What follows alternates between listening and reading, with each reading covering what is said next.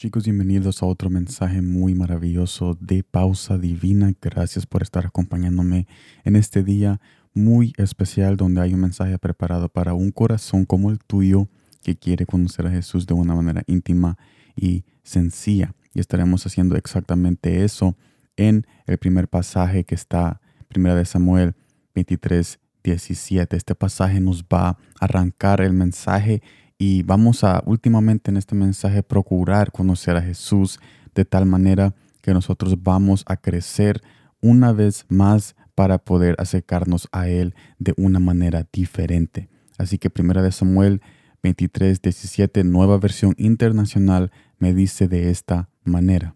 No tengas miedo, le dijo, que mi padre no podrá atraparte.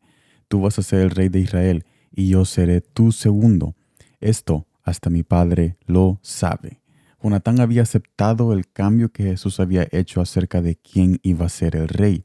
Esta aceptación de Jonatán me lleva a las siguientes conclusiones. Primer punto, Jesús te invita a tú y a mi persona a aceptar el cambio antes que sea muy tarde. ¿Y cuál es este cambio que Jesús nos invita a aceptar? El cambio de que ahora ya no hay excusa para seguir pecando. Mire lo que dice Romanos capítulo 1 versículo 20, nueva versión internacional. Porque desde la creación del mundo las cualidades invisibles de Dios, es decir, su eterno poder y su, y su naturaleza divina, se perciben claramente a través, de, a través de lo que Él creó, de modo que nadie tiene excusa.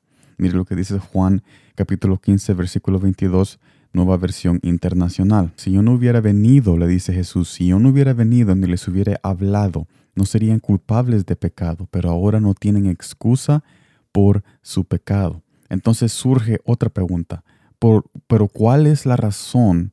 ¿Cuál es la razón de que ya no hay excusa?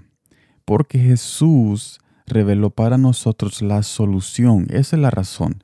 Esa es la razón porque ahora ya no hay excusa, porque Jesús es nuestra solución eterna, ayudándonos a vivir una vida santa y hacer morir el pecado en nosotros. Mire lo que dice Juan capítulo 3 versículo 18 nueva versión internacional. El que cree en Él no es condenado, pero el que no cree ya está condenado por no haber creído en el nombre del Hijo unigénito de Dios. Así que este mensaje es un recordatorio y es un llamamiento a reconocer de que los tiempos han cambiado que ahora tenemos que aceptar un cambio radical que Jesús ha hecho universal, que es entregarse por nosotros como una solución eterna a ya no volver a pecar o vivir esa vida pecaminosa que antes vivíamos. Y yo sé que no es fácil, pero también Jesús como la solución está dispuesto a ayudarnos a vivir esa nueva vida y ese nuevo cambio, porque Él es fiel y justo y Él ama a sus hijos